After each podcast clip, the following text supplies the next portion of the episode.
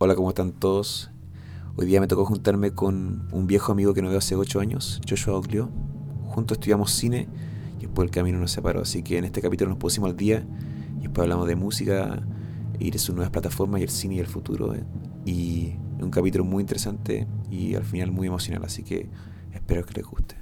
¿Qué tal, Carlitos? ¿Cómo tú, Muchas gracias por recibirme. Bien, muy bien. ¿Cuándo fue la última vez que nos vimos, loco? La última vez que nos vimos, nos cruzamos en una proyección de una película de una conocida nuestra, Fue esa allá entonces, por ya. 2016. No nos vemos seguido, aclaramos para nuestros oyentes espectadores, porque yo estoy viviendo en Buenos Aires y nos conocimos porque yo vivía allá, en principio. Sí. Soy argentino, pero estuve en Chile un par de años. Sí, nosotros estudiamos cine juntos y tú te fuiste, volviste a Argentina como en segundo o tercero, ¿no? Eh, hice dos años y, y en el tercero ya no estaba, que era más o menos 2012.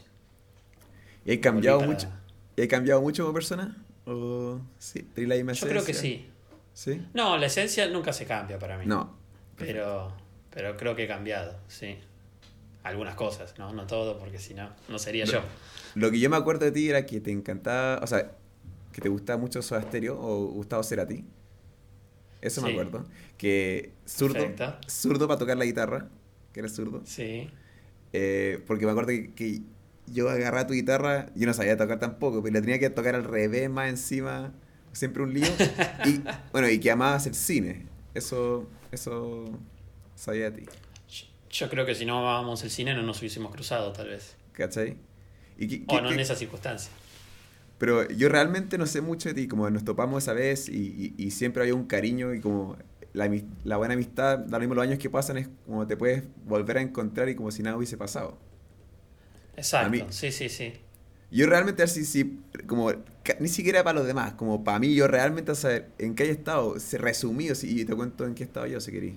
¿A dónde estás en tu vida? ¿Cómo llegaste hasta ahí? Y pasé por muchas cosas, qué sé yo, son, como te, como te estaba diciendo antes, eh, creo que fueron como 10 años o 8, son Sí. un montón de tiempo. O sea, teníamos ¿Verdad? 18, 19 años ¿Verdad? y ahora sumale 10. Tienes Ya razón. estamos llegando a los 30. Eh, así que yo creo que pasamos, todos pasan por muchas cosas. Eh, en resumidas cuentas, no sé, eh, me volví a, a mi ciudad, a Buenos Aires, queriendo continuar los estudios de cine, pensando que, que por ahí era mejor o de una forma un poco más eficiente mi carrera, no sé, era me llenó un poco la cabeza de todos los que me decían, ¿viste? Estaba allá en Santiago y me decían, pero sos argentino, ¿qué haces estudiando acá? Eh, y la fama y el prestigio y el qué sé yo que, que tienen allá, te va a ser más fácil, más sencillo. No sé, me dejé llevar un poco por, por esas influencias o hice un análisis un poco más concreto, objetivo. Y, y llegué a esa conclusión y me mandé. Pero en realidad también me, me motivó mucho el poder irme de la casa de mis padres. Eh, no lo digo como algo negativo, sino como un llamado a la aventura lo tomé. ¿Viste? Decir, bueno, ya tengo 20, eh, quiero tener mi espacio, mis horarios, siento que puedo manejar con, vivir conmigo mismo, que es un desafío también para muchos. Y, y, y lo tomé y mi familia me apoyó. Así que me mudé para acá, me moví y empecé la carrera de cero. O sea, volví a ver cosas. Eh, pero aposté ahí a no entrar, viste, como cuando pasa también incluso en el colegio, viste, te cambian de escuela o lo que sé yo. Y medio incómodo los primeros dos Mm. semanas, un mes, hasta que te acoplas al, ¿no? a la camaradería, a, a la gente esa. Entonces dije, arranco de cero, yo ya tengo conocimientos, pero no me viene mal verlo de vuelta, qué sé yo. Como que aposté a arrancar de cero para formar vínculos. Y curiosamente, eh, los vínculos que formé fueron con, con gente que también era del extranjero. O sea, yo era extranjero en mi propia ciudad. ¿Verdad? ¿Entendés? Nue- nuevamente. O sea, ya me sentía extranjero allá, pero lo llevaba bien, porque realmente me sentí muy, muy querido en, en Santiago, en Chile. Eh, la pasé muy bien. Eh, Viví tres años allá y, y hasta el día de hoy tengo muchas amistades que cada vez que puedo voy y las visito. Cuando veo también a mi familia que ellos siguen allá. Y acá me, pareció eso, me pasó eso loco. Pude eh, empatizar rápidamente con la gente que venía de Colombia, de Brasil, de, de otros países. y hasta el día de hoy son con la gente con la que me hablo, sinceramente, que ya se han vuelto a sus países o están en otros Ah, bien. y son con los que mejor formé eh, un vínculo, ¿no? más allá de también la pasión por, por estudiar cine o el cine en sí. Y bueno, hice la carrera y a fines de, de la carrera em, eh, pude entrar a un trabajo formal de, en relación al cine, eh, más que al cine, a los procesos audiovisuales o televisión y digitales en una productora. Ah, bien. Trabajé ahí, trabajé ahí un año, entré como un asistente técnico, muy básico, tipo eh, agarrar discos y backupear material, como tipo data manager o loader de grabaciones y brindar soporte técnico para los editores y los coordinadores de producción que, que hacían toda la, la, la producción de eh, que le dicen ellos on air que el, el on air es eh, básicamente Ah. toda- todas las propagandas o publicidades que se hacen en, en los comerciales ¿no? del mismo contenido del canal en este caso era una tercerización de Discovery que le hacía esta productora así que fue muy interesante muy entretenido meterme en ese mundo un poco y fui como escalando y eh, ganando confianza para lograr meterme como editor. Yo ya tenía bastantes conocimientos co- en edición y la verdad tenía más ganas de sentarme a editar que de copiar y pegar archivos de un lado al otro. Sí. Eh, y bueno, finalmente después eso me llevó también a otro, a otro proceso que fue ir a trabajar a Discovery mismo, que tienen las oficinas acá. Eh, sí que trabajé reemplazando a, a alguien una licencia eh, de maternidad, así que estuve seis meses en las oficinas de Discovery, fue como, Ah, bien. ¿qué es esto? y me pasaron dos cosas re, eh, re dicotómicas, no sé si existe la palabra, pero por un lado era como, wow, qué locura, tipo, tenía 24 años, 25 años y cuánta gente tipo se mata por querer estar en un lugar así o en una gran empresa y, y tener todas esas comodidades que tienen, ¿viste? Estar en una buena zona, codearte con gente, qué sé yo, eh, cafecito va y viene, Sí. tu propia maquinita, ¿no?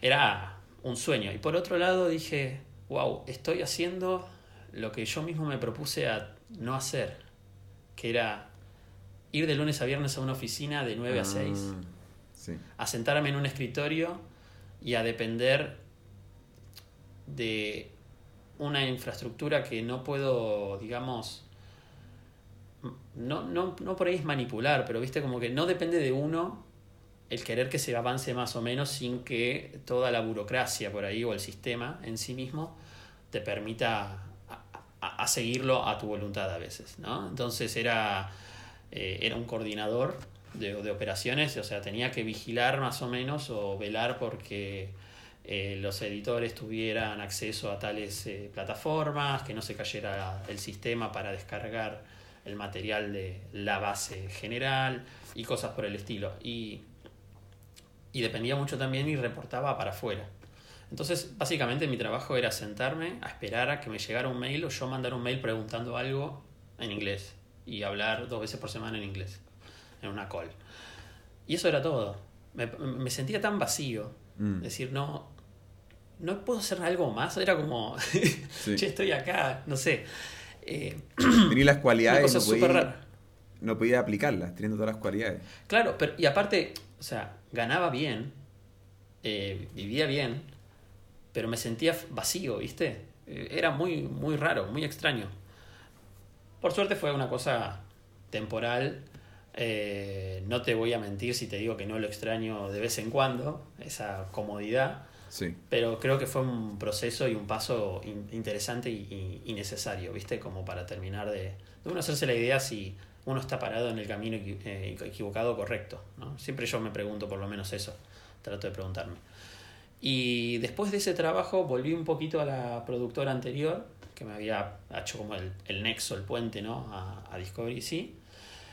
Como editor haciendo un par de trabajos. y después eh, se terminó. Eh, ya estoy en 2017 creo y arranqué el año teniendo un par de iniciativas digamos como para lanzarme freelance ¿no? dije bueno tengo el contacto de esta persona que necesita hacer tales proyectos tengo este otro cuando vi que habían tres necesidades diferentes que yo podía cubrir y con eso podía empezar a creer de, subsistir o que eso se haga girar, me tomé el lance finalmente de decir, bueno, ok, eh, arranco de forma independiente. Entonces eh, empecé a buscar eh, gente que me pudiera apañar, o sea, seguir en, el proceso laboral de esa manera. Y bueno, yo ya tenía igual mi, mi, cámara que me había comprado en su momento para cuando estudiaba. O sea, tenía lo básico, mi computadora para editar. Y bueno, a salir a filmar, a grabar, a hacer cosas. Y eso lo reforcé eh, capacitándome siempre.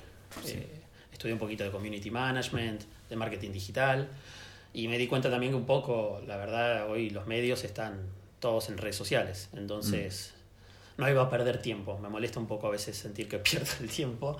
Entonces dije, bueno, si lo voy a hacer, quiero hacerlo por un medio, digamos, que, que sepa que esto que prendo en 10, 15 años no, no, no, no varíe tanto. ¿no? O sea, los, los medios van a variar, van a seguirse agregando cosas, pero pero eso va a seguir existiendo seguramente, o si no se, se, cambia de nombre, se llama de otra forma, pero, pero digo, es la cultura que hoy se ejerce, ¿no? Y, y bueno, me, me, me, metí en esa, eh, empecé a conocer gente así por mi cuenta, gente que allegada de mi facultad de acá, o, o amigos de amigos, y, y así empecé.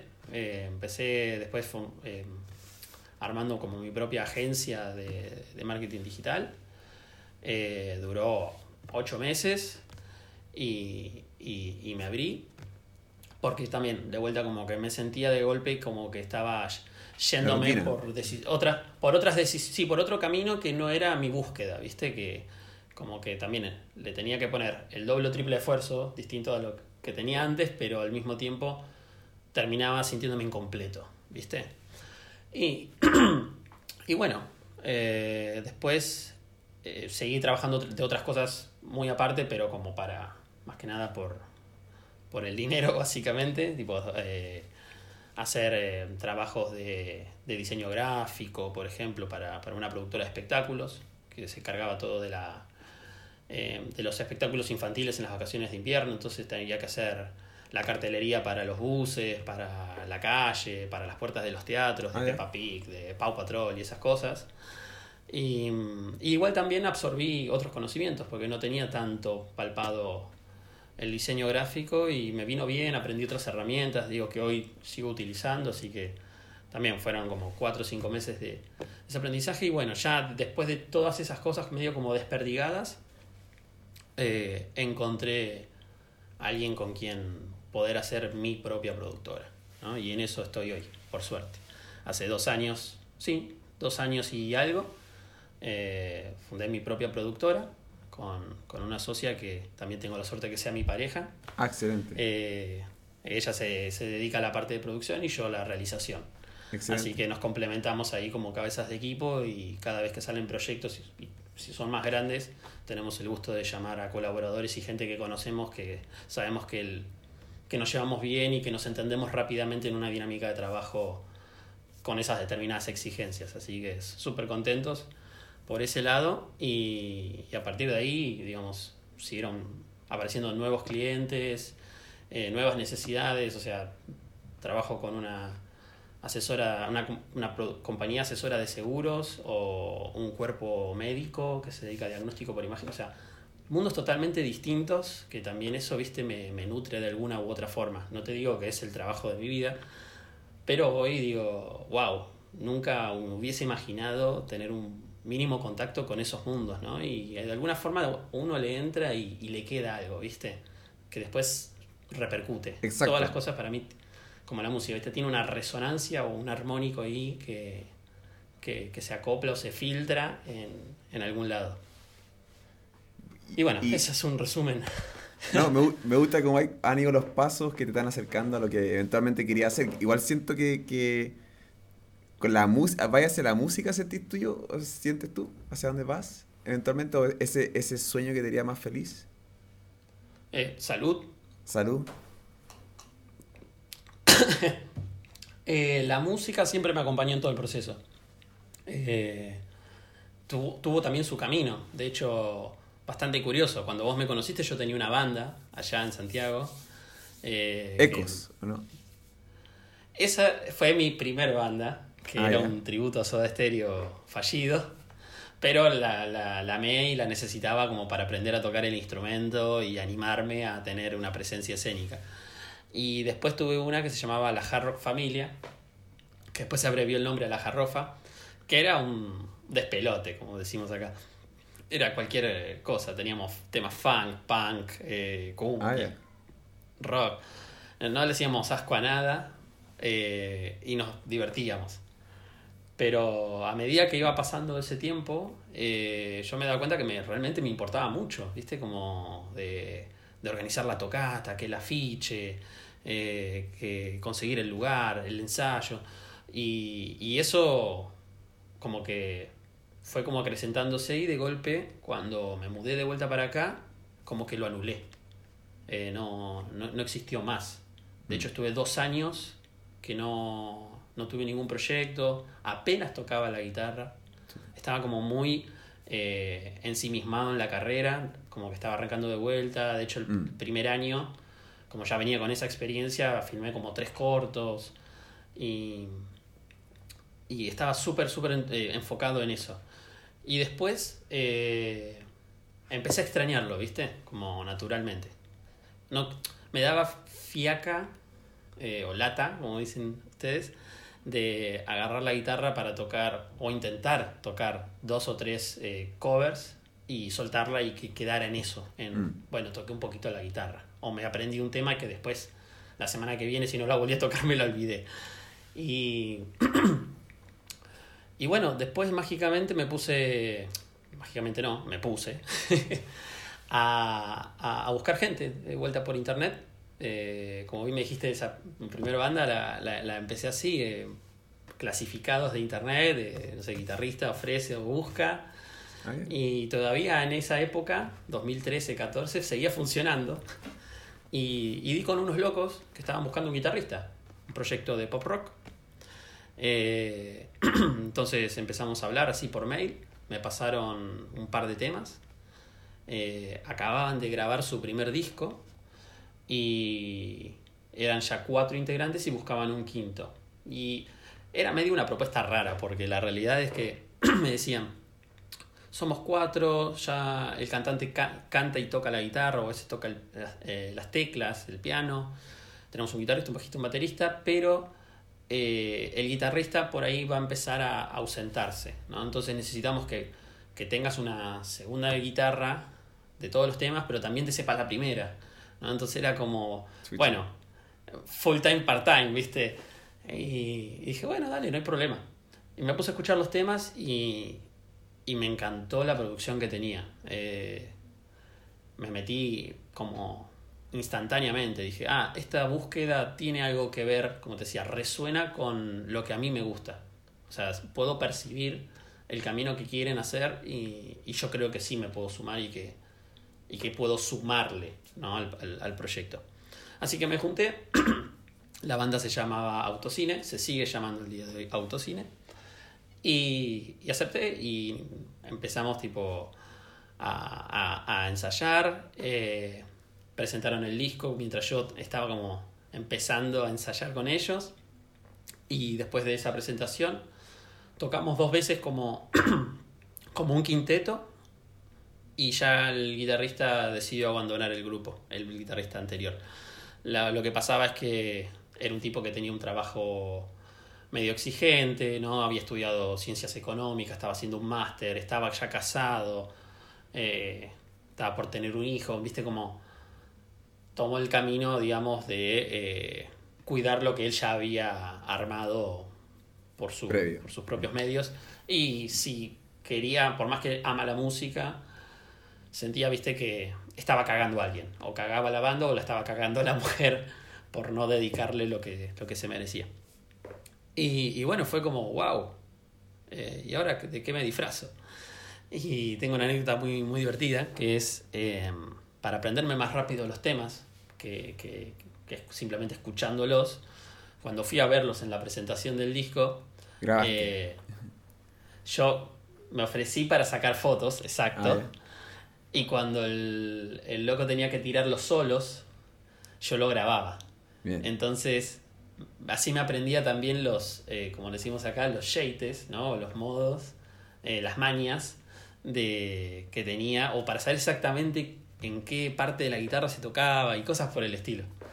Así que así pude absorber mejor y que y, y también lo hacía no solo por mí, sino también para me, me, me, me pensaba y me decía, es para que la gente tampoco sienta tanto la diferencia de que se fue alguien Ya. y, y por más que cada uno le da su impronta, de que cuidar que, que eso siga estando, ¿no? Y a lo sumo que con el tiempo se mejore todavía. Así que bueno, eh, pasamos un mes sin tocar, ensayamos el doble, el triple, pero súper bien y después ya fue, bueno, vamos. Y, y le dimos a la marcha con ese primer disco, estaba recién salido, y igual siempre manejándonos con la autogestión. La autogestión también me acompañó mucho desde siempre. Eh, es decir, depende de, vos, depende de un grupo de personas, pero depende de, de ahí. O sea, si querés que eso crezca, tenés que meterle eh, el 100 cada uno, no que todos hacen un 100. Cada uno le pone el 100, ¿no? Eh, algo por el estilo. ¿Y están ustedes Y así cuatro empezamos. Somos cuatro y siempre la banda sonó a cuatro.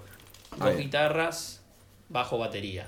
El cantante a veces toca la guitarra, o toca las teclas, o solo canta. Pero ese cuarteto, como muy clásico, una alineación muy clásica en, en la música popular o rockera. Y, y también somos muy defensores del sonar en vivo lo que ves, lo que se toca. No, no, no utilizamos pistas, no, no hacemos otras cosas, ni sumamos músicos, sino somos nosotros cuatro. Y eso nos, nos gusta mucho. Capaz cambie más adelante, qué sé yo. Pero hoy disfrutamos mucho de que cada vez que vamos a la sala, eh, que seamos solo cuatro, que suena la música de cuatro personas y, y comulgar ahí, ¿no? Es una relación mística. Y, y bueno, tocamos por todos los lados que pudimos, obviamente por una cuestión geográfica muchas veces en Buenos Aires, pero también nos animamos y nos fuimos a otros lugares, eh, a 60 kilómetros, 100 kilómetros, 500 kilómetros, fuimos a Córdoba, fuimos a Rosario, fuimos a La Plata, fuimos a Pilar, y cuando salió el segundo disco, en 2017, eh, fuimos a Chile. Lo llevé a los chicos a que conocieran Santiago Buena. y, y ¿A dónde tocaron? tuvimos cuatro tocatas. Tocamos en, en el Onasiu, ahí enfrente del bar Loreto, Bien. y tocamos en, ah, en los estudios Insular, que también queda por, por Bellavista. Eh, que son unas salas de ensayo, pero que tenía un espacio donde también se hacían como eh, feria, festival, ¿no? Y, y tocamos ahí. Y entre medio gestionamos un par de, de fechas en, en, un- en unos colegios que eran como un subcolegio, una subdivisión del colegio al que yo fui, que terminé la enseñanza media. Y sí que tocamos para lo- los chicos de kinder y tocamos para los chicos del secundario, de la enseñanza media, en un break. Buena. Qué. Sí, nos gustó, nos gustó mucho esa experiencia y nos vemos la hora así de, de repetirla y replicarla donde más lugares se, se pueda, porque te- cuando te acordás, viste, cómo te metes en la música, eh, es eh, indudable que haya sido uno por tus padres, por los viejos, la música que escuchaban, los discos que estaban ahí, eh, escuchar en el auto, escuchar en una fiesta, en una reunión familiar, y otro por compartirlos con tus amigos del colegio eh, compartir gustos a los 13, 14, ¿qué estás escuchando? Eh, Black Sabbath, uh, a ver qué es esto, ¿qué se está escuchando? Mm. Led Zeppelin. Eh, así aparecen algunas cosas, ¿no? No todas vienen de los padres, pero también muy interesantes y o, te cambian la vida, ¿viste? Yo creo que a, los, a partir de los 13 empecé a decir, no, me gusta esto, no, no, me, no me va cualquier cosa. Y, y uno lo va refinando o, lo, o va avanzando y sigue descubriendo cosas. Y está buenísimo. ¿A vos no te pasó algo así? Ah, o sea, yo estoy en el colegio, o sea, yo tenía mi gusto, yo creo que a, lo- a los 8 años agarré mi banda favorita, de ese, hasta ese momento, y era Korn, un grupo medio Me metalero. acuerdo. Sí. Y, y creo que extraño que un, alguien tan chico escuche una banda así, pero yo estaba viendo en Estados Unidos y estaba de moda eh, Britney Spears, Cristina Aguilera, esto era en el Mm. 98, imagínate. Y de repente mm, llegó a lo hacia MTV Korn, así, que era dura, dije, ¿qué onda? Esto es lo que me gusta. Y, me- y, y rayé la papa. Y en el colegio, eh, o sea, siempre he estado buscando nueva música. Pero creo que ahora más que nunca estoy así eh, conociendo bandas todo el rato con esto de, de Spotify o YouTube, Sí. o est- estos algoritmos que ya no es un, ya no son los álbumes de, los de los de los papás, de los tíos, o los CDs, está, está todo, o los algo- algoritmos que te recomiendan cosas. Entonces también Sí, te sí, recomiendan el- cosas a tu gusto. El Discover Weekly. Eso, eso, eso es una herramienta increíble. Y no sé, todo el tiempo también la gente está compartiendo. La biblioteca musical creo que se ha ampliado. Y, y no puedo estar más feliz. eh. y también la gente puede hacer cosas más independientes sin la necesidad de una productora o un estudio. La gente ya puede grabar con su computador, con GarageBand. Y, Sí. y estoy todo el rato descubriendo nuevas músicas y también siempre volviendo un poco al, a los gustos típicos. Sí, sí, eh, la modernidad, la verdad, no- no- nos catapultó a una variedad de cosas que nunca me hubiese imaginado. Me acuerdo descargando versiones específicas por el Ares, ¿no? ¿Viste? Eh, Kazaa o LimeWire, todos esos. Claro, o cuando te armabas las playlists en Group Shark. To- no, la cagó, la cagó. Puta, mira, han cambiado hartas cosas desde que no- nos vimos. A ver si te cuento yo un poco, te actualizo cómo he estado yo. Sí, dale, Bueno. por favor. Eh, bueno, cuando nos conocimos, te- como te contaba, yo no tocaba nada de guitarra y te- terminé, cuando terminé la carrera en la misma universidad, ya estaba tocando guitarra con todo. Creo que aprendí a los 20, no, a los 23 años o 24 años aprendí a tocar guitarra. Creo que fue a los 23. Y, y la música sin mí fue un cambio completo en mi, en mi personalidad, en, en todo, porque empecé a canalizar mis emociones en la guitarra. Antes lo hacía, no sé. De otra forma, era, estaba más, era más enojón, era, eh, no sé, de repente aprendí que me pasó que, ah, bueno, al principio empecé a, a sacar canciones con acordes fáciles y después empecé a sacar punteo y me acuerdo que, que empecé a aprender Blackbird, que lo encontraba muy bonito, la armonía y las cuerdas, y no es algo tan difícil de tocar. Y, y eventualmente lo aprendí, me acuerdo, estaba en mi pieza tocándola, y me acuerdo que me puse a llorar, porque yo no, yo no podía creer que estaba tocando yo, eh, que ese sonido estaba saliendo de mis manos, de las posiciones que estaba poniendo, porque no hace tanto tiempo yo estaba agarrando tu guitarra y no sabía qué hacer, no sabía, entonces de repente pasar eso y ahora puedo agarrar la guitarra y, y siempre me fui hacia la improvisación, más que sacar canciones, después de eso, como una vez que ya me acomodé, ah, y, eso, y como justamente la guitarra eh, ha sido muy importante en vida y, y- y cuando nos conocimos, esa no era parte mía. Eso me, me parece increíble como que tú dices, obviamente en ocho años uno cambia mucho. Yo tengo la misma esencia, pero eh, incluí la guitarra. Y si te puedo contar qué pasó con la carrera, eh, bueno, te- salí de la carrera y eh, em- tuve muchos años freelance haciendo películas, series, eh, también hacía ayudantía y todo el tiempo freelance, freelance, freelance, muchos comerciales. Fueron hartos años de eso eh, y después eh, quise probar, en vez de estar freelance y, no saber si si iba a tener pega o no el, el siguiente mes, que era- eso era lo, complicado, eh, quise centrarme en una productora, estuve un año ahí, en un cargo que... Y, y, to- y todos los años pasados hacía, hice todos los cargos, trabajé en sonido, en, en dirección, producción, arte, eh, cuando freelance, lo mismo que tú, de grabar y montar, y la ayudantía la hacía de sonido y de fotos, era un popurrí, también ac- actuando, eh, y entré a, asistente de producción ejecutiva en una productora, to- y lo, mismo que tú, todos los días, mismo horario, y es lo más infeliz que he estado en mi vida. Era, era- no sentía que estaba haciendo arte, sentí que dejé eh, todo lo que me apasionaba de lado. Y, y un día me di cuenta que no quería cumplir 35 años o 40 años y preguntarme por qué nunca me arriesgué, por qué nunca me lancé con mis proyectos.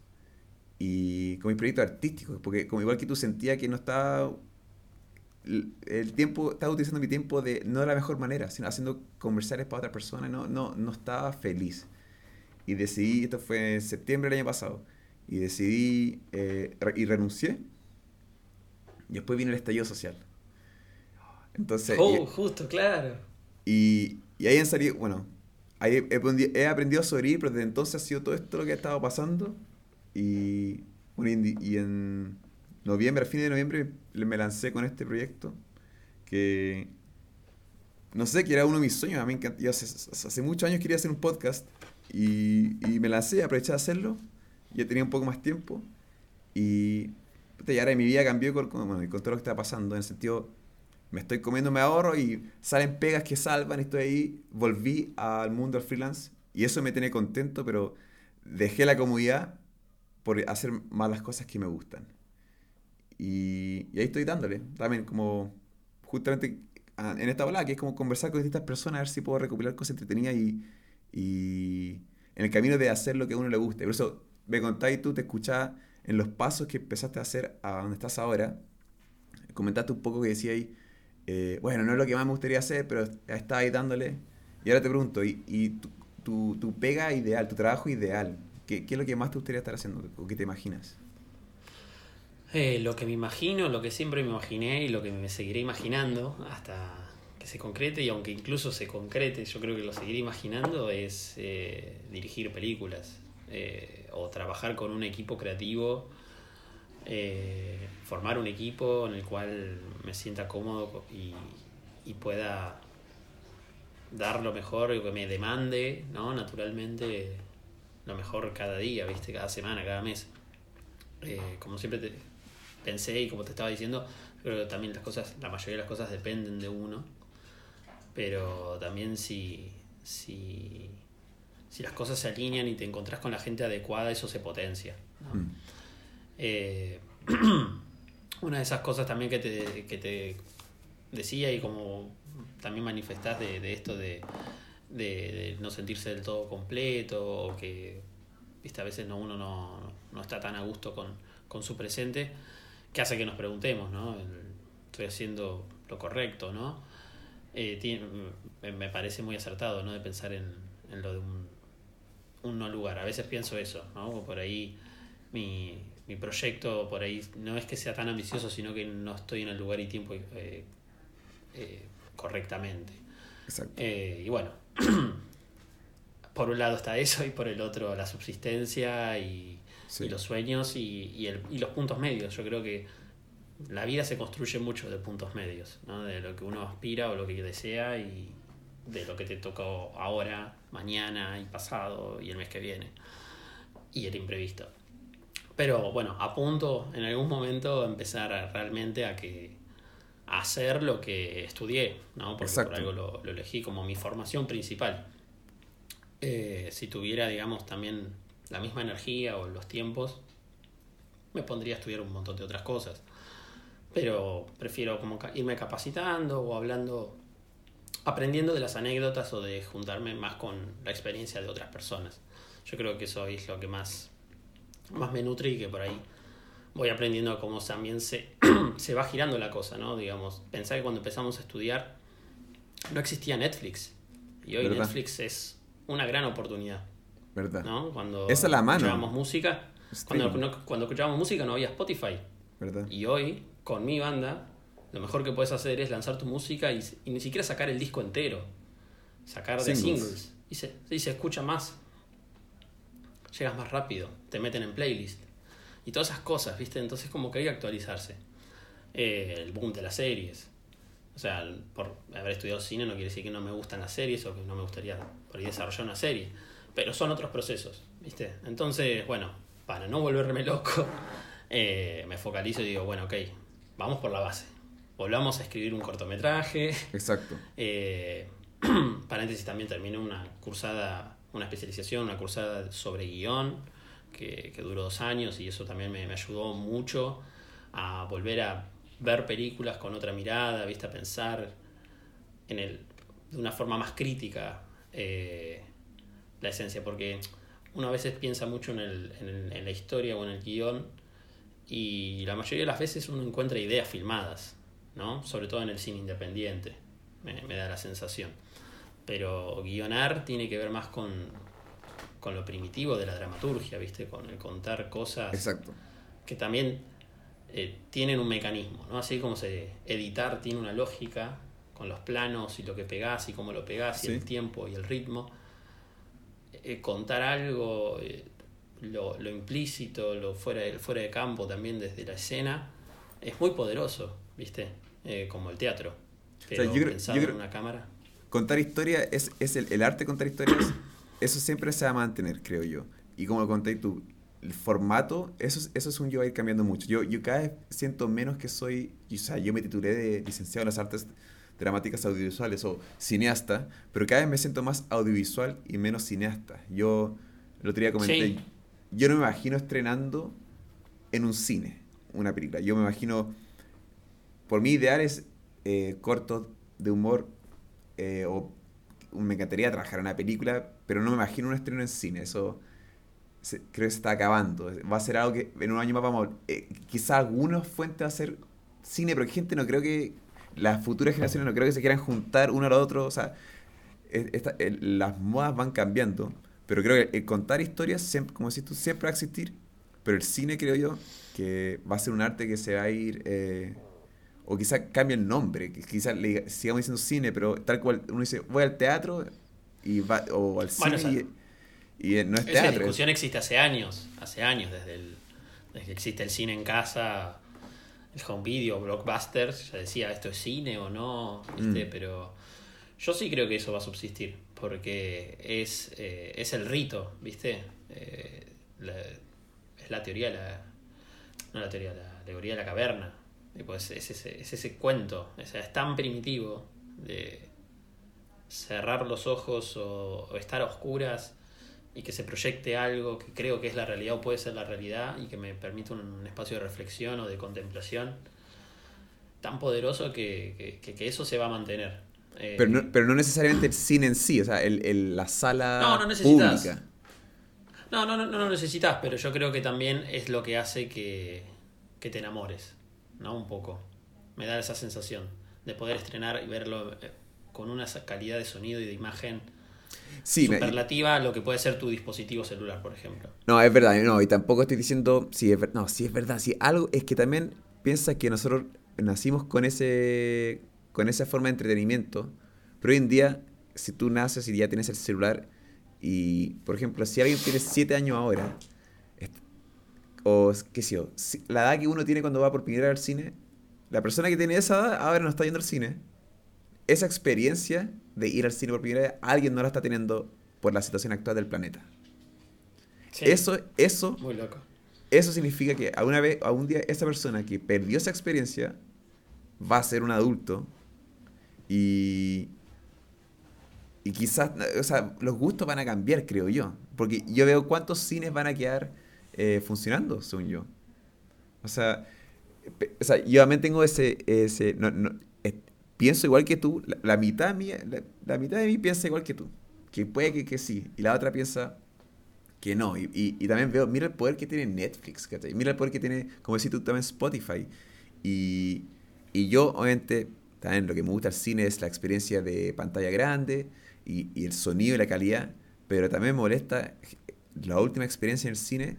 Nos falta la vez que hay alguien, alguien más en este espacio público que hace que, que no se comporta de la manera adecuada en un espacio público llamado cine, ya sacando el celular o el popcorn o y al, final es también he tenido ayer el otro día todos estos días hermano todos estos días he visto películas y series como enfermo y, y lo estoy pasando increíble y me encanta el arco dramático me encantan los cortes de montaje me encanta el sonido que aplicó y teorizo y viajo en una pantalla de este porte ¿entiendes? Sí, sí, sí, sí. los estándares cambiaron. O sea, o sea, creo yo, creo yo. Eh, pero por eso, por Sí, eso- sí, te- o- eso es tecnología, es avance tecnológico que por suerte también, o sea, nos permite acceder en un instante, ¿no? Inter- es internet más tecnología, yo creo. Que, que vos puedas hacer algo con tu celular y subirlo a YouTube y que sea un suceso o una story y sea viral. Lo de TikTok. es el poder. ¿tú estás tú actual, tú actual de lo que está- del el poder de TikTok. Algo, algo. Me, me, soy un poquito reticente del TikTok, pero, pero, sí, mira sí, esto, lo conozco como plataforma. Que, mira esto, al parecer, yo, yo nunca he utilizado TikTok, pero estoy intentando ver qué es, porque, bueno, es, la- es lo que está de moda y nosotros estamos más grandes y... eh, mira, eh, que tengo una teoría con lo que puede pasar. Vi unos videos de, de TikTok que tenían montaje, o para los que no entienden lo que es montaje, estaba editado. Había una- un Claro. trabajo de edición. Y eso significa que la persona grabó el video y con el mismo objeto en que lo grabó fue capaz de aplicar edición. Y edición de mucho, muy entretenida. Y obviamente eran algoritmos, tú apretabas quizá un botón y te hacía todo el efecto automáticamente. Puede que sí. Claro. Pero lo que me di cuenta es, yo vi, vi, vi la edición y yo dije, "Mm, yo me demoro, me puedo demorar una hora en hacer eso. Na- Prendo mi computador y me demoro una hora y, y lo hago. Y algo me dice que la persona que lo grabó lo hizo en cinco minutos. Eso quiere decir que eh, el computador o la aplicación tiene un botón o un algoritmo en que yo me movería una hora usando todas mis capacidades que son bien buenas para montar y estoy compitiendo con una máquina que es aprieta este botón y te hace este efecto. Bueno, ahí, amigo mío, estás entrando en el mundo del posmodernismo. O sea, es. Hoy est- estamos en camino todo al mejor alcance posible. O sea, también, hoy en un contexto de aislamiento, las ventas digitales se triplicaron. Eh, o sea, es natural. O sea, los hábitos del consumo no, no van a dejar de existir. Por eso también te digo, yo creo que puede ser que el, el cine como dispositivo, como espacio, eh, puede que se vaya paulatinamente reduciendo. Mismo después de esto hay que ver que cómo, cómo se avanza, porque eh, son pérdidas billonarias. Y, pero no va a dejar de existir el cine como tal, o, que, o la experiencia cinematográfica, eso va a permanecer. Sí. Capaz se vuelve algo más chic, ¿no? Algo más recluso, como hoy ir a escuchar jazz es medio una experiencia por el estilo, o ni hablar Tienes de una razón. ópera Sí. o una orquesta. Sí. Yo creo que se va a se vuelve algo más de nicho, algo más sofisticado, como el Sí. vinilo. O sea, se sigue vendiendo, hasta se vende más que hace 20 años y sale más caro todavía. ¿Verdad? Y se cuente más. ¿Verdad? ¿no? Como que esas son. tra- trasciende la moda. Yo Mm. creo que se volvió. se va a volver un- una forma de, de- de vivir una experiencia que, que es realmente transformadora y, y necesaria. Yo también, siendo amante del cine, también soy selectivo. Digo, bueno, esta película la puedo disfrutar más en mi casa que yendo al cine, como bien decís vos. ¿no? Porque la gente no tiene el hábito de, de- de ese respeto, ¿no? De, de, de lo, de lo que está viviendo esa persona misma o por el otro, ¿no? Le, haciendo ruido, comiendo. Sí, Ahora te puedes acostar. Eh, Y te traen es- comida, si quieren algunos. Te traen comida. O sea, es como súper raro. Porque están Pero- desesperados por hacer el por, por hacer el billete. Piensa por qué la- las bombas de benzina tienen esta venden hot dogs en la bomba de benzina. Eh, de- ¿Por qué Claro. incluyeron eso? Miren lo que están tan desesperados, según yo, para revivir. Porque, bueno, eh, La- la- las bombas de benzina acá de estación de servicio, como los cines, digo, no, no hacen plata por la película o por venderte la benzina. Es por. es el espacio. Es un, se vuelve como un, un marketplace, ¿no? Donde te puedo poner esto otro. O sea, llega alguien con una necesidad, pero te puedo dar otra cosa que te haga vivir la experiencia mejor, ¿no? Es. uf, es que yo también me imagino me imagino mucho un futuro, ya estamos. eh, y exactamente, justamente era un futuro donde no, no va a ser necesario salir de tu hogar. Pero ni siquiera para conocer gente, para comer, uno va a poder, ya sea a través de, de realidad virtual, no va a ser necesario. Yo, y, y o sea, siento. Por eso quizás andaba un poco más triste hoy día. Que igual acá toca un día más feo. Y también un poco, un poco de la, la, el loop que se va repitiendo un poco, sin fin. Mm. Eh, y digo, oh, no, sé- no sé. Pienso, quizás hoy día estoy un día más nihilista, más pesimista, mejor dicho. Pero creo que, o sea, me cuesta creer que vamos a volver a salir y, y, y la gente va a volver a abrazarse o ir al cine o ir a la... Siento que va a haber un cambio, siento en el aire, siento en el aire un cambio, que se viene un cambio muy grande y no nos estamos dando cuenta. O sea, que es- muy lento, estamos, estamos metidos dentro de la ola, entonces no sabemos para qué, pero eh, siento que se vienen grandes cambios Sí. y, y me preocupa quizá. Sí, yo creo que, que como decís, son, son cambios, siempre estamos en, en constante cambio. Solo que los cambios son muy lentos como para percibirlos. De hecho, esta- este ejercicio muy sano, que, que fue, bueno, a ver, ¿hace cuánto que no te veo? ¿Y qué es lo que no sabes de mí? Y ponerme a resumir en 15 minutos 8 años de vida, digo, wow, Mm. hice un montón de cosas. Sí. Pero en el día a día no lo siento. En Mm. retrospectiva sí. Sí. Entonces yo creo que situaciones como la de hoy, digamos que estamos viviendo una invasión zombie, eh, no, este es un chiste. No, pero, pero sí. me mete de, de- de- de aislamiento. Eh, es como a veces, eh, bueno, vos lo vas a entender mejor, son como los temblores. O sea, es como se te acomoda una placa tectónica ahí. ¿no? Este me parece que es un sacudón que te termina Mm. como de acomodar la idea o, o- o la era en la que estamos viviendo. ¿no? Por ahí después vienen otros 5, 10, 15 años de nada y de golpe, ¡pum!, de vuelta. Verdad. Como pasó con la influenza, como pasó con un montón de cosas, y no tienen que ser infecciones o, o cosas virales, pero, pero yo creo que también por ahí nos da la sensación de que estamos más atentos a eso y, y los vemos como que están más de cerca, solo que antes por ahí también estaban tan cerca, pero no los veíamos como tal o eran de otra índole. Mm. Pero también, también es muy bueno pensar, está bueno preocuparse, digo, siempre preocupa. Yo creo que lo bueno de la preocupación o de esa angustia que está generando a mucha gente es replantearse cosas, ¿no? Mm. Y yo creo que ahí nos replanteamos más como seres humanos, qué es lo que es ser humano. En este momento. Porque, como bien decís, a mí la, la primer, el primer momento mucho no me preocupaba porque yo ya elegí un estilo de vida que, que por suerte, digamos, en términos prácticos es bastante cómodo. O sea, no, si no tengo que hacer algo afuera, me quedo en mi casa. ¿no? Eh, O sea, puedo trabajar en mi casa. Tengo la suerte Mm. y la posibilidad de, de- de poder elegir y elijo eso, no solo por una cuestión económica, sino también por una decisión y una, y una comodidad. Pero hay mucha gente que también vive en lugares o en situaciones que acepta porque total nunca está. Y hoy se está replanteando, chuta, ¿por qué vivo acá? ¿O por qué nunca terminé de colocar tal cuestión en la casa? Sí. Que se vería mejor, y se vería mejor para mí, no para que ven, invite a alguien y lo vea, sino es para mí. ¿no? Las casas siempre son un reflejo de nosotros. Y, y esa es como la primera sensación, observación que, que me, que me di cuenta, ¿no? que creo que estar viviendo mucha gente. O gente que dice, bueno, no sé, no, no, no contrato tele porque nunca veo, porque nunca estoy. Mm. Eh, y buenísimo, y está bueno. Pero de repente ahora dice, uh, y si contrato tele. Es como que, qué yo, desde las cosas más cotidianas o triviales, eh, que ya no son una cuestión de necesidad, eh, nos están interpelando. Y eso está bueno. Yo creo que, por más que el mundo termine con la mitad de la población menos, vamos a salir, digamos, con, con otra mirada y, ojalá que sea desde la perspectiva humana, ¿no? De decir eh, cuál Sí. es nuestra esencia y qué es lo que nos acerca más al otro. Lógicamente, por la tecnología, o sea, no necesitaría de nada, técnicamente, pero Mm. no somos técnicos, somos personas, ¿no? Eso es lo, lo loco.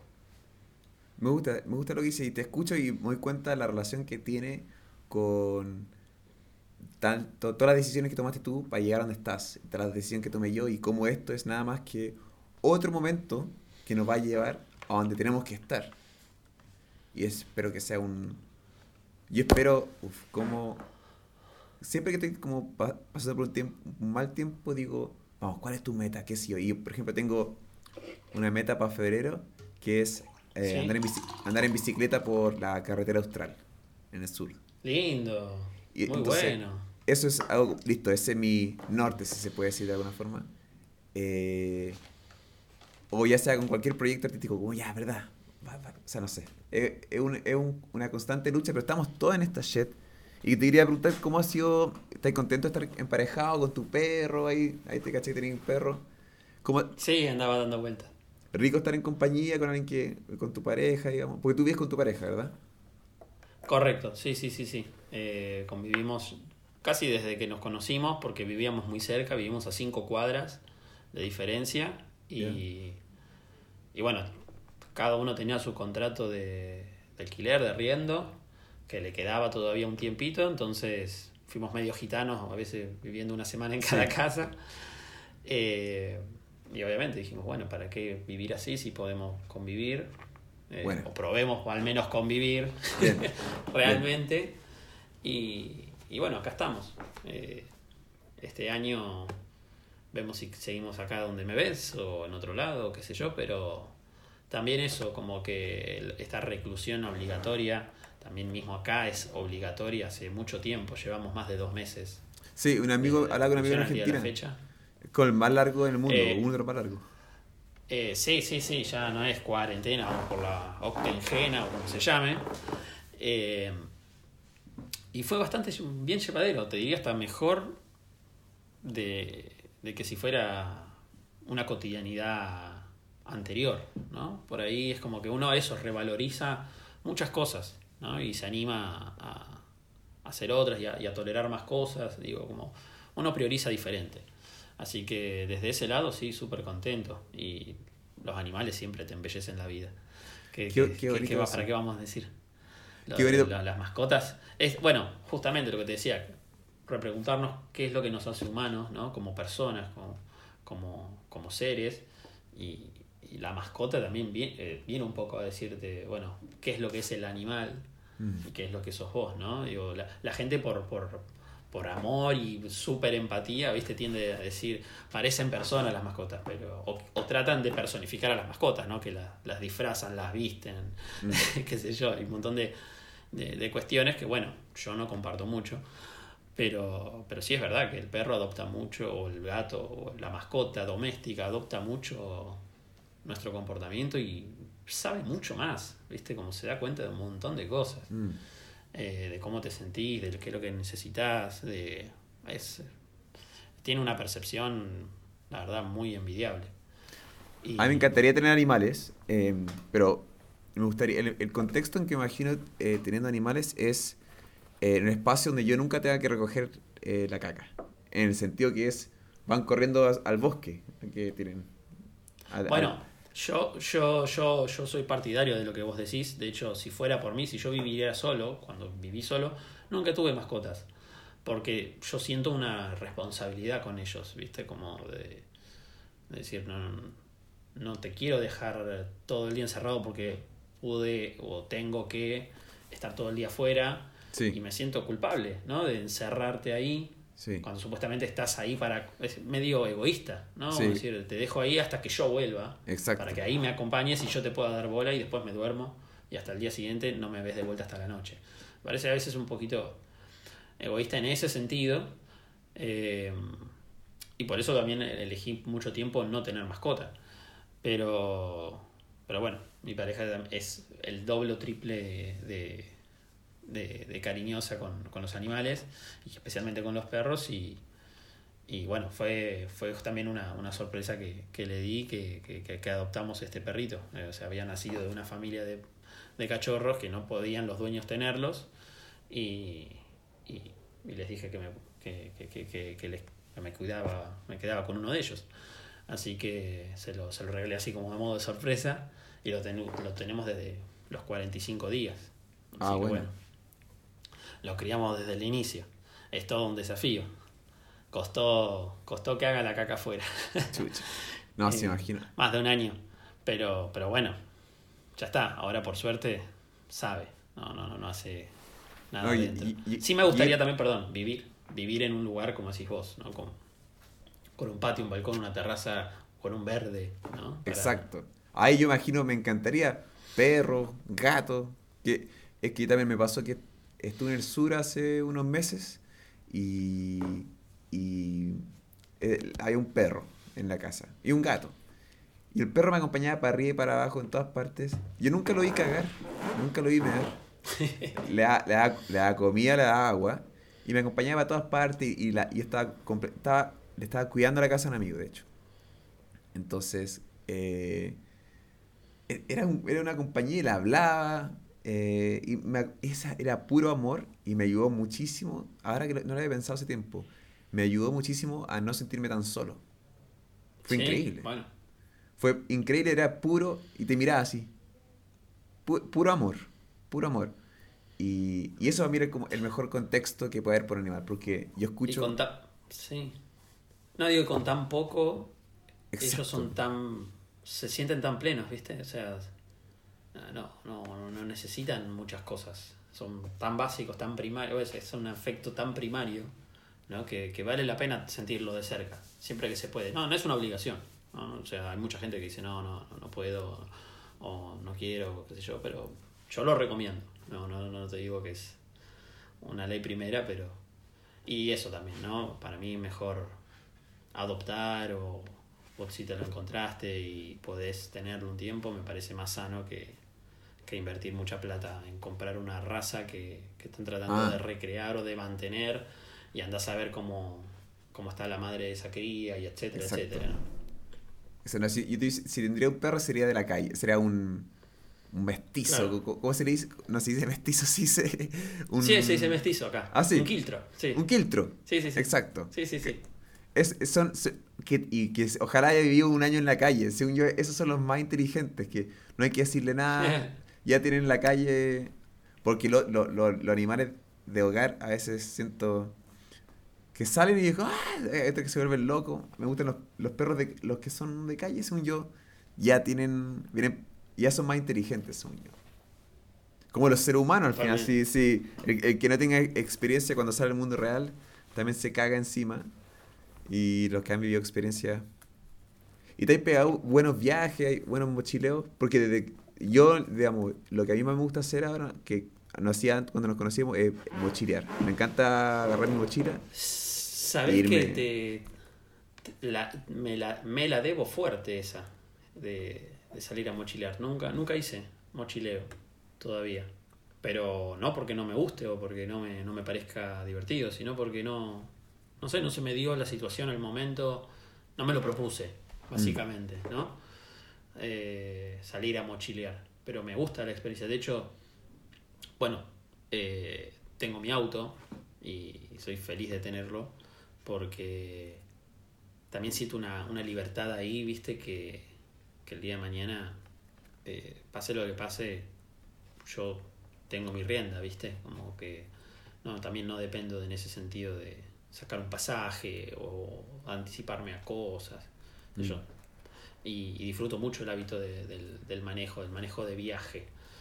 Eh, y siempre le digo a mi novia, de, tenemos que terminar de comprar una buena carpa, ¿viste? Como para si un día queremos ir de camping o hacer una escapada Sí. a un, un lugar, que lo podamos hacer, ¿viste? Que no haya, no, que el hotel, no, que la estadía, no, que a dónde parar. Ya con tener eso, digo, puedo estar en cualquier parte, ¿me entendés? Eso me, me, me gusta, me, me parece reconfortante. Mira tú qué loco escucharte decir que, que me encanta saber que te- tienes tu auto y que estás contento. Pero a mí, se- no sé, llevo tanto tiempo, o nunca he tenido un auto y, no- y yo soy full bicicleta, full. Y ahora te Ah, bueno, escucho, a mí me encanta también la bici, pero me Te- cuesta mucho la vida, sí, decir. te escucho ahora decir lo del auto y digo, oh, verdad, todas las todas las posibilidades que hay y no está en mi imaginario.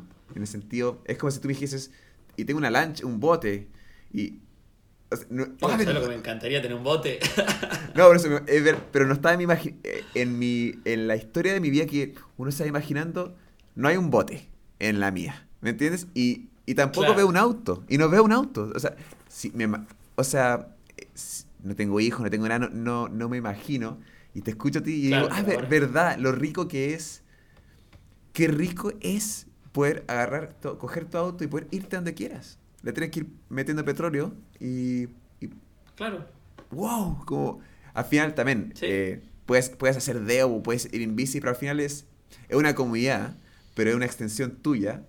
Y, y- y algo que se me olvida, se me había, realmente siento que se me había olvidado que gente tiene autos. Se, no está en mi común, los veo, pero no, no está en mi común. No estoy, no estoy constantemente pensando eso, se me olvida, no es- porque los autos no, son, no es un problema para mí, pero la, la, la cagó, se me olvida que... La- no lo he usado estos días, ¿o sí? Eh, por suerte sí, poquito, pero sí, porque hay que encenderlo cada tanto Ay. por la batería y esas cuestiones. Pero lo uso para ir al, al supermercado cada 15 días Ah, bien. y... Ay, te venís cargado. Claro, prefiero hacer dos compras al mes y, y eso, cargarme y listo. De hecho, hoy hice la compra, principios, me falta la de mediado y listo.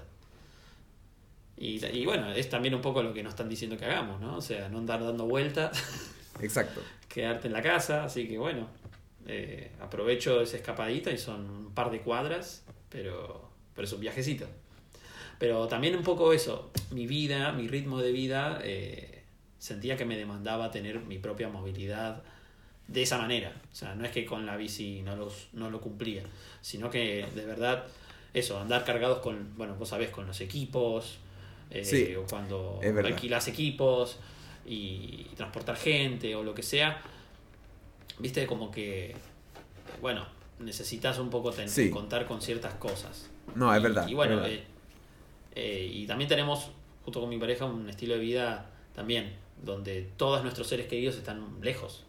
O sea, la, la hermana de ella, que hoy fue madre por segunda vez, Oh. eh, vive a 60 kilómetros al, al sur de Buenos Aires, toda la familia de- del lado de, de, de sus padres viven eh, a 500 kilómetros más al norte, en Santa Fe, los padres de ellas viven al sur-sur, en Puerto Madryn, bueno, los míos están allá en Santiago, ahí por una cuestión también de, de tiempos, voy en avión, pero si me decís que fuera con el auto me, me prendo, ¿me entendés? O Me- sea, medio viaje igual. Sí, sí, re divertido. Bueno, lo he hecho. Santiago, Buenos Aires, lo he hecho varias veces con mi papá. Son sin parar, pero, o sea, sin parar a dormir, pero haciendo paradas técnicas de baños y, y comer, alrededor de 20 horas. Se puede hacer en menos, pero, pero bien. 20 horas, salís 4 de la mañana, llegas 12 de la noche. Y, y te, me contaste que viajaste con la banda. ¿Y hay Sí. ¿conoces, bien, ¿Conoces bien la Argentina, sientes tú? No, para nada. Para ¿Qué- nada. ¿Qué te falta? Porque la, ¿Qué te falta? Todo el norte, básicamente. Todo el norte argentino y, y bien al sur. Bien al sur también. Hay cosas, conozco algunas provincias, ¿no? Que son como regiones para ustedes. Sí. Algunos lugares muy específicos, pero es enorme el país. O sea, Es demasiado Bueno, grande. O sea, tanto Chile como Argentina, como Brasil, o sea, todos los países eh, casi sudamericanos, o por lo menos los nuestros, son, tienen una extensión, loco, que puedes hacer un montón de cosas y nunca te va, se te va a terminar de, de armar el mapa, ¿viste? Eh, uno cree conocer todo y siempre hay algo más. Y, y lo bueno es que lo tenemos tan cerca, ¿no? O sea, poder tener eh, playa, montañas Sí. nevadas, glaciares, eh, desiertos, o sea, una locura. Hay una locura, una diversidad eh, hermosa, que, que bueno, también eso.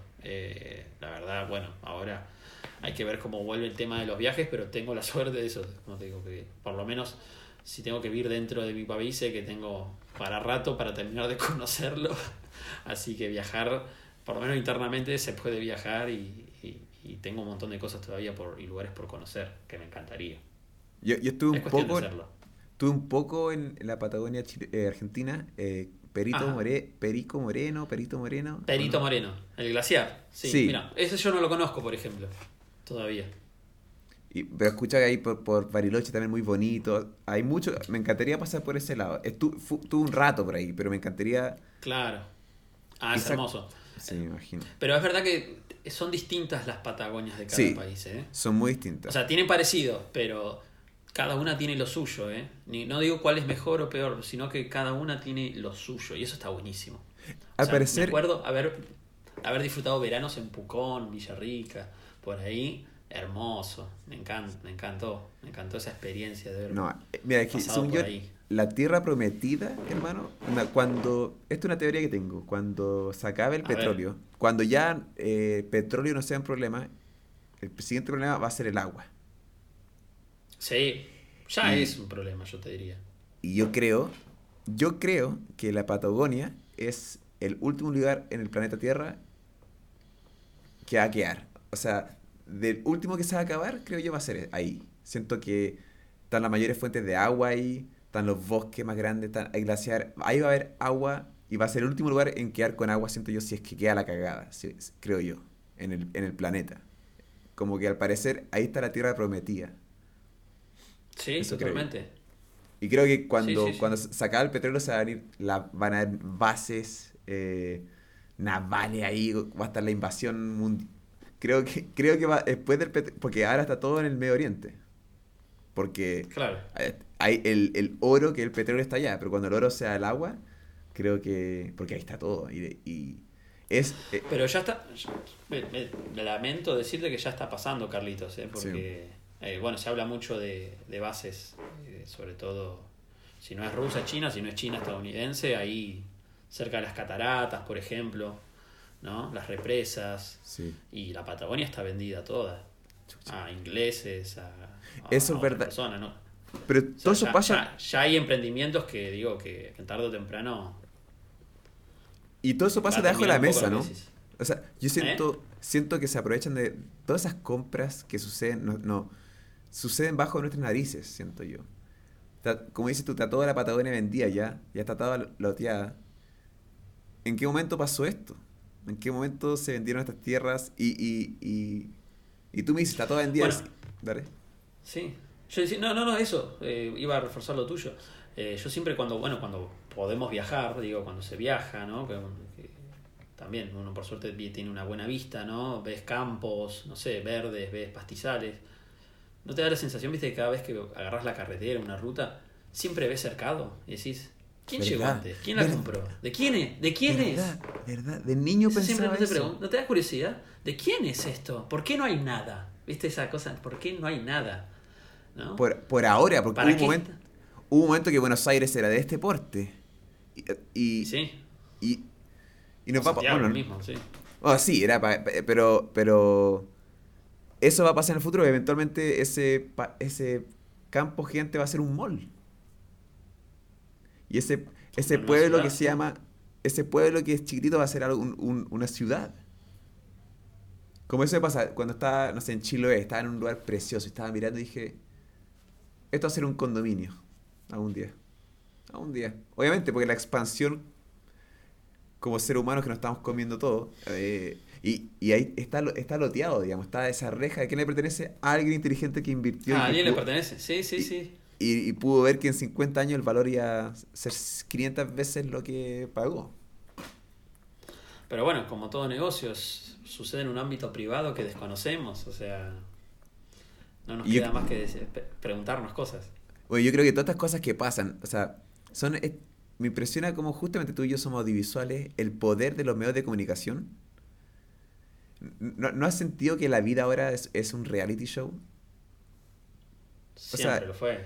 Es, pero todos, Sí. al final, la, not- la noticia mundial es lo que nos están mostrando, no lo que está, no lo que está sucediendo. Porque si está sucediendo algo en un lugar, pero no hay nadie para grabarlo, ¿sucedió?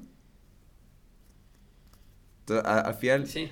al, fi- al final, entonces, si está pasando algo y todas las cámaras apuntan ahí, yo, si, si, si yo fuese malvado, yo diría, ya, hagamos las compras y las ventas ahora, y no, no hay nadie mirando. No hay nadie mirando ahora. Aprovechemos de hacer los verdaderos negocios, los verdaderos cambios de abajo de la mesa cuando ya todo el tiempo de las noticias están siendo ocupados por esta di- distracción. O justo aprovechemos esta, esta instancia para hacer estos cambios. Y, y- y, bueno, eso creo que está pasando.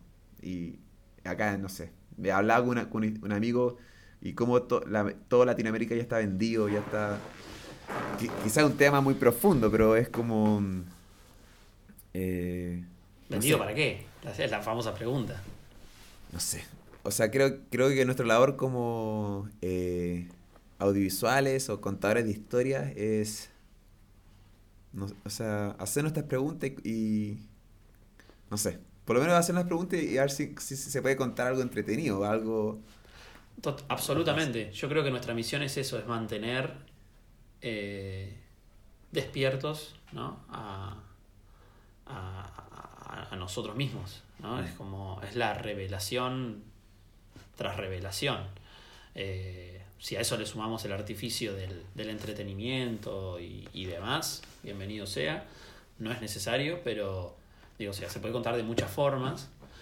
Pero creo que en definitiva lo que lo único que hacemos es eh, ser un, una cápsula en, en un tiempo determinado donde transmitimos, ¿no? Cada uno, me lo imagino también somos como radios, somos como transmisores de que, que, sintonizamos una, cierta, una determinada frecuencia, ¿viste? Y a partir de ahí cada uno emite algo, ¿no?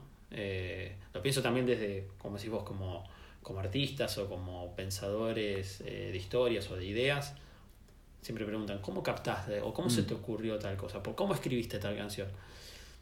Y la verdad, si te lo digo, es lo más estúpido que vas a escuchar. ¿Entendés? ¿Qué sé yo? Hoy me estaba lavando los dientes y empecé a tararear una línea, una línea melódica que después seguramente se traduzca en una línea de bajo o de guitarra, ¿me entendés? Pero eso depende de mis decisiones. Entonces terminé de lavarme los dientes y puse el grabador y grabé 40 segundos la estupidez que estaba balbuceando para no olvidármela, porque es una idea. ¿no? Entonces como que me, llegó esa frecuencia. Eh. Completamente. no me tomes el pelo como que es un alien que me está tirando una, una sonda, pero digo, qué sé yo, eh, me sucedió en tiempo y espacio. Y si, no lo, y si no lo graba, se pierde. Eh, eh, porque viene se pierde. Y, se va. E, es como un momento y, lo capturé. Y, Exacto. Bueno, después veo si transforma o algo, ¿no? Y cómo llega o quién llega. Esos son como otros pasos. Pero a, lo que voy es esto, ¿no? Creo que nuestra tarea, nuestra labor, lo que elegimos hacer es transmitir en un cierto tiempo y espacio, ¿no? Como, como todo lo que más se dimensiona, ¿no? no, no no dimensiono la felicidad por cantidad de campos o de vehículos o de viajes que hice en el mm. mundo, ¿no? sino como que puedo hacer más, puedo hacer menos, me gustaría más, me gustaría menos, pero en definitiva, digo, lo, que tengo para aportar o lo que tenemos para aportar muchos de nosotros que, elegimos este, este rubro o, esta vocación y, y, lo que nos apasiona es eso, ¿no? Como de estar detrás de lo que está por venir o, dar vuelta un poco al esquema ¿no? de lo que se está dando. ¿no? De decir, eh, todos están mirando para allá, yo te puedo mostrar lo que está pasando acá, o esto que todos estamos viendo, vos lo estás viendo de este lado y no del otro. Bien. Y, así, ¿no? Como hay que permitirse preguntarse cosas, ¿no? A partir de lo que uno ve, no comprar todo. Completamente. ¿Viste? O sea, nacimos sin nada y nos vamos sin nada, básicamente. Así que no te sirve demasiado quiero colgarme de algo que dijiste, que como el captador de energías. Tú, además de ser un buen captador de energías, tú transmites energías muy positivas. Yo me imagino que alguien te ha dicho esto en los últimos ocho años. Me imagino que la gente te dice lo, amoroso que eres o amable que eres. Eh, puede ser, puede ser, sí. Pero yo te, yo te considero un tipo, eh, a pesar de que no, no, nos vemos en 10 años, eh, siempre alegre. O me imagino que tienes muchas tristezas, o me imagino mientras más alegre la persona es, más triste puede ser. Pero, ¿por qué eres, Exacto. Por, qué eres tan. ¿Por qué eres extremadamente. no extremadamente. Eres muy amoroso tú. Eres, eres un entregador de energía positiva. ¿Por, por qué.? O sea, extraño. ¿Por qué irías así? ¿Por qué, ¿Por qué eres tan amoroso? Mira, justo eh, con este contexto eh, dejé de ir a la psicóloga, pero aprovecho tu espacio. no, qué sé yo. Eh, yo creo que también eh, es un poco todo lo que venimos diciendo, ¿no? Uno tiene que empezar a conocerse. Yo creo que en este último tiempo también me, empecé a conocer mucho más. Eh, más allá de si uno elige hacer terapia o empieza a mirar para atrás los pasos que hizo y, y esto que te decía, vivirse repreguntando, voy bien, voy mal, qué puedo hacer mejor, qué tengo que hacer para que esto que pienso, que sueño, se termine de concretar, ¿no? Yo creo que en el fondo eso ya es un, procedimiento sano que todos deberíamos hacer más allá de tus aspiraciones. Pero por el otra parte, digo, eh, hay que hacer cosas que a uno le gusten. Y yo creo que, eh, así como te, cuento por ahí que, bueno, vivo con, con, mi pareja, que arriendo, que tengo mi auto, o sea, yo creo que si en este momento me siento a, decirte lo mal que lo estoy pasando por ahí económicamente o, o una situación familiar, por ahí me acerca, me acerco a vos o vos también vas a querer acercarte a mí, pero en el fondo yo por lo menos, puede ser un error, peco de decir, ¿para qué gastarme en pasarle esa energía a esa persona en ese determinado momento? Entonces, ahí capaz de repente yo termino absorbiéndolo para mí mismo, para mis adentros, lo cual puede ser malo, porque tarde o temprano eso me va a explotar de otra forma. Mm. ¿no? Me puede explotar de otra forma. Eh, que yo tampoco me voy a dar cuenta. Entonces también por ahí genero algo que no quería. Pero, en definitiva, es eh, así, digamos, eh, me, me, me, surge, ¿no? Y es Mm. un, por ahí un mecanismo de defensa, no mostrar mis, mis falencias o mis... eh, no falencias por ahí, sino digamos como mis, mis puntos débiles eh, dentro de lo, de lo emotivo, ¿no? Trato como siempre de, de, de, de, de, de, de- de- de dar un poquito más de... de, de- de- me, me sale en inglés, no sé por qué, como encourage, ¿viste? Como, Sí. como dar co- co- coraje, aliento, Sí. energía, vibra, qué sé yo. Eh, me, Pero es verdad, me salen esas cosas. Por- pero, pero un poco también es porque, por ejemplo, ahora estoy hablando con vos y estoy súper contento de hablar de vuelta con vos después de mucho tiempo. Y en parte, qué sé yo, no lo hacíamos porque no vivíamos geográficamente juntos o cerca. Pero también eso, vos elegías por ahí, qué sé yo, no, no, no estar tan pendiente de la conectividad o de las redes sociales. Y porque a vos se te ocurrió hacer esto, ¿entendés? Pudimos volver a conectarnos y está buenísimo.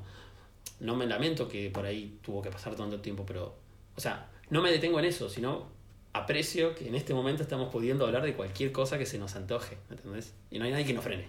Eh, eh, y es muy sanador porque, mira, varias cosas que quiero decir. Eh, bueno, igual creo que ya lo sabes, pero es verdad que te puede salir en contra de tirar tanta energía positiva si es que estás ocultando. Y bueno, y eso fue justamente lo que pasó. Yo te, te llamé un poco antes que empezáramos esto y te comenté que estaba pasando por un mal, que no estaba contento. Fue la primera cosa que te dije. Y era porque, che, me decís, che, ¿cómo andas? Y te decir, puta, ando medio mal, weón, pero, o sea, no, no, quizás no te entrar en detalle y decir, pero, ya hablando contigo me siento mejor. Como yo al toque en la mesa, eh, sí voy- te voy a ser muy sincero. No, Claro. Y lo Pero que sí... A, a- a mí me falta eso. Y no es por ahí una cuestión de sinceridad, sino como de, de sentirme bien con transmitirlo. ¿Me entendés? Como decir. Pero imagínate, yo no hablo estoy contigo- dando la lata, ¿viste? Es muy Sí, loco. pero- Exacto, pero imagínate, yo- no, no hablamos hace 10 años y la- una de las primeras cosas que te digo, no, no estoy muy bien hoy día. Pero Sí, obviamente, como y algo estaba fuera de seguro, todos los días. y, pero era porque eh, si, si voy a hablar contigo y quería que, yo dije, quiero que sepas que no estoy tan contento ahora, pero hablando contigo ya me siento mucho mejor. Y, y, y lo dio vuelta, entonces no te voy a, no te voy a entregar, no te voy a dar la lata. Obviamente, y, y- y- pero creo que no, no- creo que no nos enseñan eso. Creo que nos enseña un poco de, de ocultarlo. No sé, no, sé cómo, no sé en qué momento sucede esto. Pero, o sí, ¿cómo estáis? Bien, estoy bien. No, no nos respondemos con tanta honestidad, siento yo. Y, y por eso yo No. decidí, por eso yo decidí decirte al toque, porque, eh, porque era verdad. Porque me estaba pasando. Me encantó. Y, me- y- de hecho, Uy, quisiera tener esa posibilidad de hacerlo.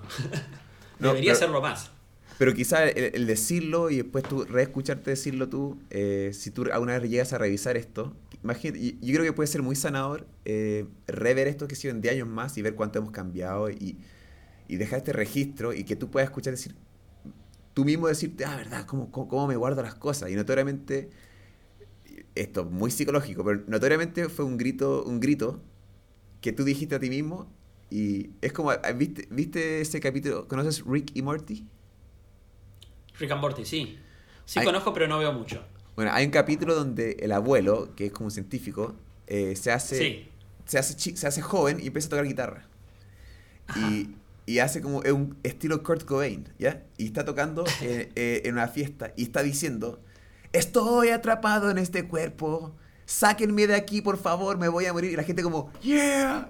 Y, era- y él estaba literalmente diciendo como, ayúdenme, ayúdenme. Y la gente era, ayúdenme, ayúdenme. eh. Y eso pasa con todos los artistas que se terminan matando o están, literalmente diciendo, hey, me pasa esto. A lo que iba con esto, que cuando te escucho decir, tú mismo ya sabes eh, en qué puedes mejorar, en lo que tú dices, como de no guardar las cosas. Y, y, y tú mismo dijiste, como las ideas vienen y van y se pierden. Acá pasa lo mismo. Y es cuando tú tienes que agar- agarrar la grabadora y en vez de decir, tararear el, el- los los- los acordes, acuérdate de no eh, guardarte las cosas. Ah, anota esa idea. Y creo que eso fue lo que sucedió ahora. Gra- Claro, gra- totalmente. gra- grabamos Capturar esa eso. idea. Buenísimo. ¿Me entiendes? Sí, sí, sí, sí. Obvio, obvio, obvio. Y, es, y, Sí, tal sí. Como, y tal como las ideas vienen y anotarlo, es, es por algo que nos volvimos a juntar ahora. Yo soy creyente de eso. Yo soy muy creyente de tuvo que pasar esto. Tu- tuvo que pasar esto para que Exacto. no... Sí, sí, sí, sí, yo también. yo pienso igual. Como que las cosas pasan por algo. Eh, Pero es real y hay que estar con los ojos abiertos. Se es por real. algo. Es real, pero si no andas, si no andas con tu, con tu lápiz y papel, o no andas con tu grabadora, se, te puede, se nos puede ir. O, o si no estás con los ojos abiertos, es, hay que estar preparado para estas cosas, siento yo. Y es, al compartirlo con los demás, es... O sea, yo, por ejemplo, yo vivo solo acá y tú no sabes cómo este tiempo hablando contigo me ha hecho bien. Eh, me, se- me- me- tú, imagínate, tú eh, me diste de tu tiempo para conversar conmigo, para conversar y apoyarme en un proyecto. ¿Cómo, cómo eso no me va a alegrar? ¿Cómo, y, y tal como tú decías, que tú puedes ver las, hay muchas cosas pasando, te puedes enfocar, eh, enfocar en lo bueno. Bueno, es un trabajo que estoy, haciendo ahora. Y chuta, es, es- un acto muy sanador y, estamos aplicando lo audiovisual. Estamos aplicando, yo te escuché, decía, ojalá que alguien que, que, no sé, quiera estudiar cine pueda escuchar esto y ver, ah, cuáles son los pasos, cuál- qué emociones puedo llegar a sentir.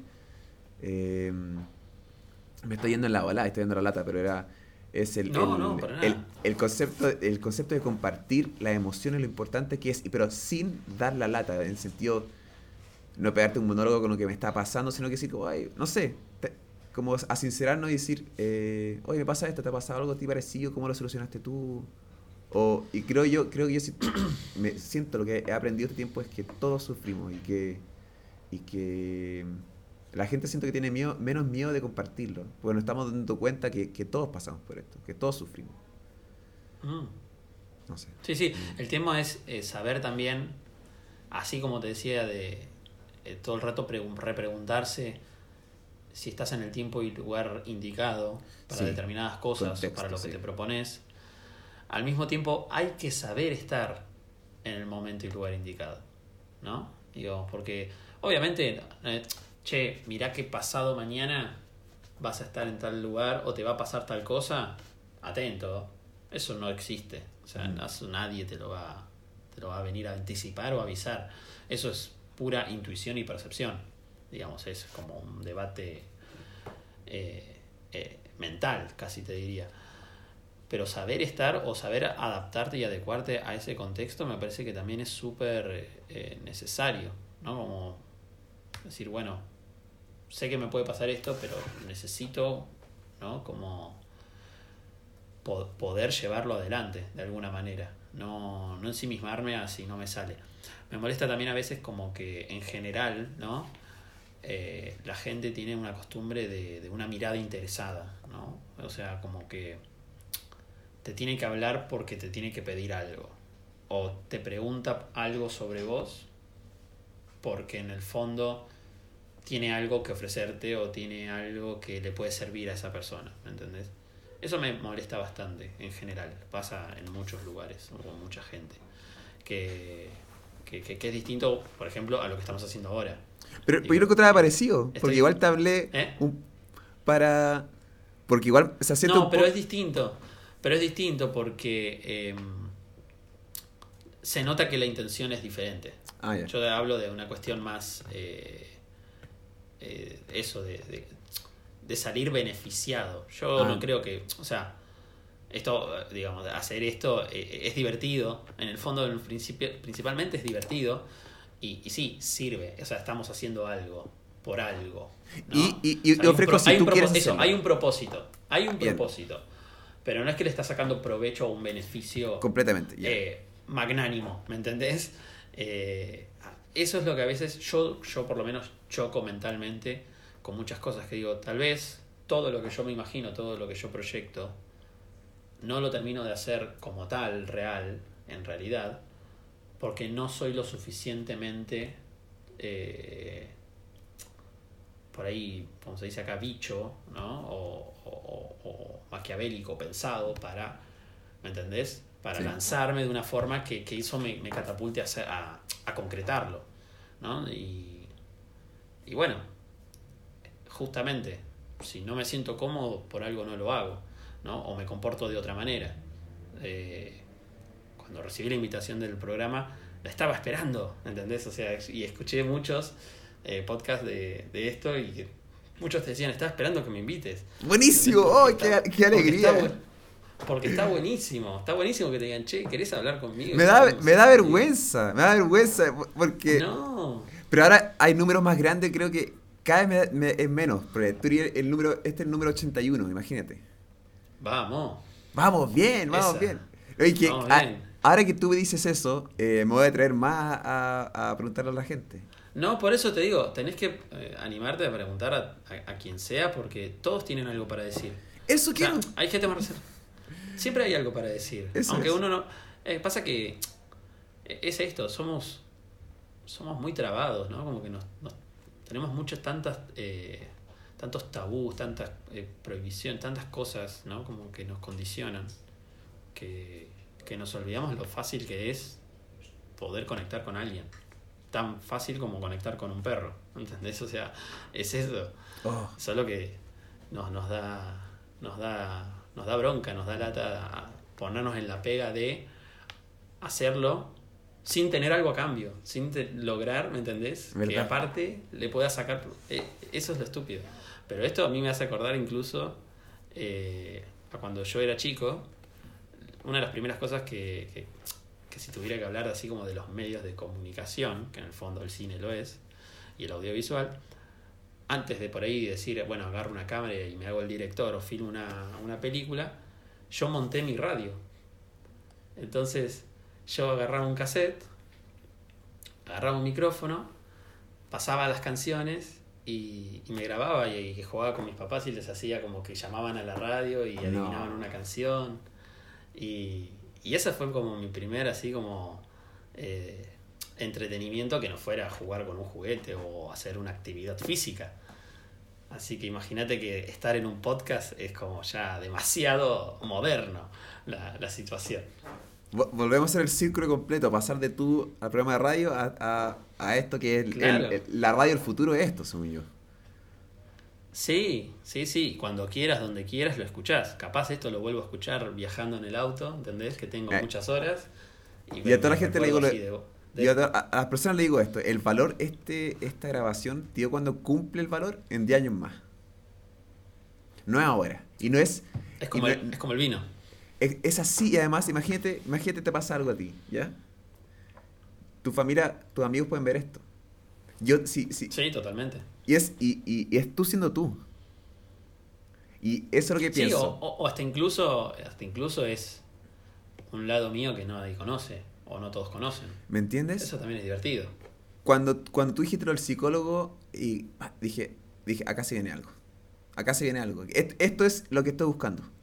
Y es eh, ahí sentí que se cumplió, ahí sentí una satisfacción completa, dije, por algo nos unimos, porque tú no sabes cómo tus palabras pueden ayudar a las personas, a mí me ayuda mucho, esto es muy real, tú, todo lo que tú has dicho me ha ayudado muchísimo, en mi, en mi angustias, en, mi, en mis penas, que todos tienen, y, es un acto muy sanador, y porque, no sé, estoy, eh, no sabes lo contento que me estáis dejando, y y quizá aprovechar esta, vamos. Y aprovechar esta nota alta, como hay algún, te quiero dar el espacio, si puedes dejar un mensaje. Uh, qué profundo. Eh, yo creo que, en resumen, todo lo que hablamos es un poco como una construcción de hasta acá lo que yo creo que, que yo pienso o cómo actúo con, con la vida misma, ¿no? Digo, de ser, eh, hay que hay que soñar alto, hay que crecer con ideas, hay que eh, meterse con las cosas que, que realmente a uno le, le, llaman la atención, le atraen, no, no, no pensar con el que dirán tanto o vale la pena así o qué pasa si no sucede de tal cual forma. Yo creo que hay que hacerlo, o sea, tampoco comprarse mucho el, el cuento soñado ideal, ¿no? De, que si hago esto más esto, el resultado es este.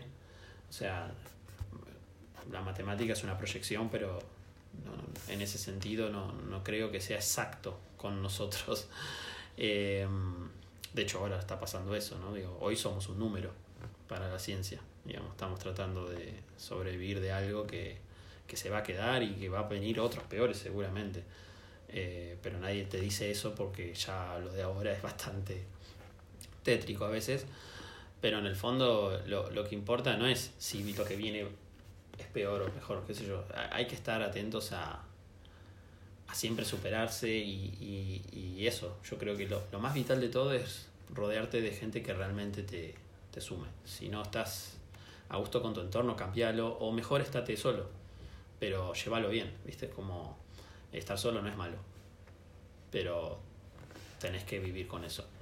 Y, y, y, siempre, de alguna u otra forma, pensate todo, ¿no? O sea, pensar eh, en lo que ganaste, en lo que perdiste, o sea, todo, todo, todo siempre tiene un, todo hay un doble mensaje, ¿no? somos un resultado para mí de, de, de, de, dos cosas, ¿no? Hasta genéticamente, digo, esto más esto dio a esta persona, a este ser, ¿no? después no, no, no, no, vamos a una cuestión biológica o, o, sexual, sino de, somos el resultado de algo, ¿no? Pero de, de un choque de cosas. Las historias, si yo te cuento lo feliz que soy simplemente, te va a quedar una anécdota, ah, bueno, es feliz. Si no te cuento lo que me pasó o que tuve que transitar por algo otra, se pierde un poco la gracia, ¿no? Eh, o sea, es como la historia siempre busca el conflicto, entonces no le, no le tengamos miedo al conflicto, yo creo que ese es el, el mensaje sanador del día de hoy.